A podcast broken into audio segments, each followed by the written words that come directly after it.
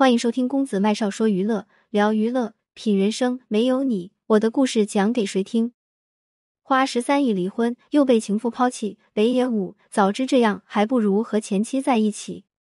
二零一九年，七十二岁的北野武在接受采访时很丧的说道：“今年真是没啥好事，我的钱都没了，没钱后朋友都联络不上了，曝光后情妇也没了。早知道这么难，不如和前妻在一起。”这个一直被许多人称赞为做自己的北野武，遭遇了史上最疯狂的打脸行动。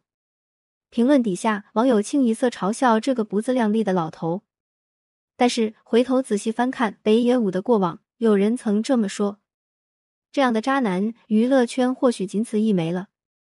零一，北野武的离经叛道与生俱来，而他能够一次次的这么任性。是因为他的生命里有两个伟大的女人，第一个是生母佐纪，第二个是他的原配妻子松田干子。父亲是入赘的油漆工，母亲佐纪是一名没有固定工作的家庭主妇。佐纪在四十岁左右才生下的北野武。有一次，调皮捣蛋的北野武又被母亲训斥时，他便生气的发出质问：为什么这么大年纪了还生下自己？佐纪气呼呼的道：“如果我有钱堕胎，绝不生下你这个坏种。”北野武小的时候的确是够坏，虽然生在贫民区，但因为佐纪家里曾经是贵族，所以十分看重教育。他认为教育可以斩断贫穷，他省吃俭用给三个孩子买辅导书，送去培训班。哥哥和姐姐都非常听话，唯独北野武不走寻常路。每次出门，他从家里假模假样的出发三个站去辅导班，一到目的地却偷偷的跑出去玩了。有一次，一身破烂的他和一群富裕区的孩子打棒球，被许多人嘲笑。那一刻，他终于意识到人人平等是个屁话。就这样混了几年后，坏孩子在母亲佐纪的鞭笞下也考上了大学。可到了大学，脱离母亲管束的他彻底放飞了自我。零二。那时候，日本进行了声势浩大的大学生运动，许多大学处于瘫痪状态。北野武干脆直接辍学了。这件事情他不敢和母亲说，因为这和母亲给他安排好的道路背道而驰。游手好闲的他，整天混迹于酒吧、歌舞厅，与酒精、女人为伴。一九七二年，北野武为了生计，开始在 Friends 做当电梯人员。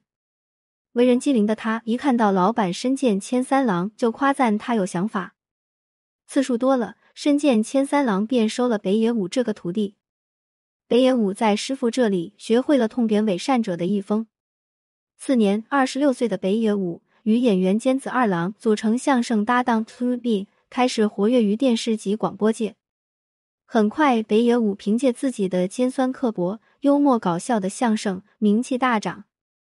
每一次演出，全场都是笑声不断。母亲知道他做了相声演员，并小有名气之后，就开始打电话跟他要钱。北野武成名后，有一次特意取了三十万现金约母亲见面，想显摆显摆，结果却被母亲冷嘲热讽了一顿。就三十万有什么好得意的？为此，北野武也一气之下，很长的一段时间没有和母亲联系。多年后，在母亲的葬礼上，北野武说了一个笑话：“请帮我把那家伙烤个三分熟，谢谢。”本来想以这种方式愉快的进行葬礼，北野武自己却嚎啕大哭。他想起了许多往事儿：年少时离家出走，没钱付房租，是母亲帮他垫付了半年的房租费。母亲每次打电话要钱，其实都是把钱存在了存折里留给他。母亲死后，北野武看着手里的存折，他眼泪就哗哗往下流。零三，从小放荡不羁、追求感性自我的北野武，在一九八九年自导自演处女作《凶暴的男人》爆红后，越看妻子干子越不满意。他每次提离婚，都是被母亲佐纪阻拦。佐纪这么说：“离婚是会上瘾的，离了第一次就会有第二次。”他见儿子实在管不住，就唉声叹气道：“实在不行，就偷偷玩女人。”松田干子也不是傻子，毕竟报纸上经常报道北野武夜会某某女人。对于这样的新闻，干子已经麻木了。究其原因是北野武在外面花天酒地，但是他事务所的所有工作及其收入基本上全部上交给松田干子，而北野武只要零花钱就够了。手握财政大权的干子气定神闲，宰相肚里能撑船。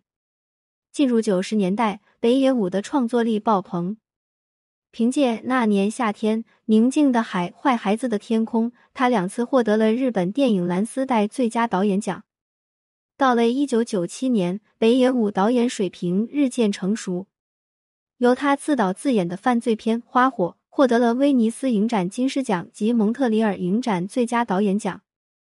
这是继一九五八年道元号的剧情片《无法松的一生》三十九年后，荣获第三个获此荣誉的日本人。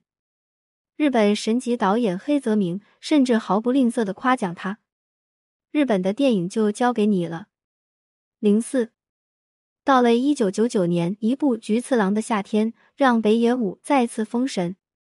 更可怕的是，北野武的才华不仅限于导演方面，他还有多个身份，他还是演员、电视节目主持人、商人、编剧、作家等等。这些身份背后，也意味着北野武这个男人背后雄厚的财力。手握丈夫北野武这么多钱财的松田干子，她相信北野武再怎么玩闹，总是要回家的。在干子心里，北野武始终是她的丈夫。一九九四年八月，北野武在深夜骑重型摩托车滑倒，受到重伤，右脸瘫痪。许多人都做好了北野武会挂掉的准备，可在妻子干子的精心照料下，这个男人又活了过来。在休养期间，夫妻俩度过了婚姻中的最后一个甜蜜期。年纪越大，越像小孩的北野武，在养好伤之后，依然我行我素。在母亲佐纪去世后，他又动了和松田干子离婚的念头。在外面边疯狂创作边玩女人的他，给日本电影乃至世界电影贡献出了一部部经典佳作。有着惊人天赋才华的他，自然也不甘心婚姻就这样一眼望到头。他想拥有更多可能。零五，于是，在二零一九年，他再次和干子提出了离婚，原因非常任性，他喜欢上了自己的女助理搭档，对方比他小十八岁。那一年，北野武已经七十二岁，松田干子也六十八岁了，都是可以当爷爷奶奶的年纪，这婚离的不可谓不让人啧舌。为了补偿妻子，更为了换回自由身。北野武不惜赔给了前妻十三亿人民币，自己只留了一栋别墅。以往的北野武都只是玩玩闹闹，如今却是动了真格，要和另一名女子结婚。松田干子再怎么不甘心，也拗不过执拗的丈夫。帅气潇洒的离婚后，北野武以为自己寻得了真爱，结果发现一穷二白的自己，没有人再找他。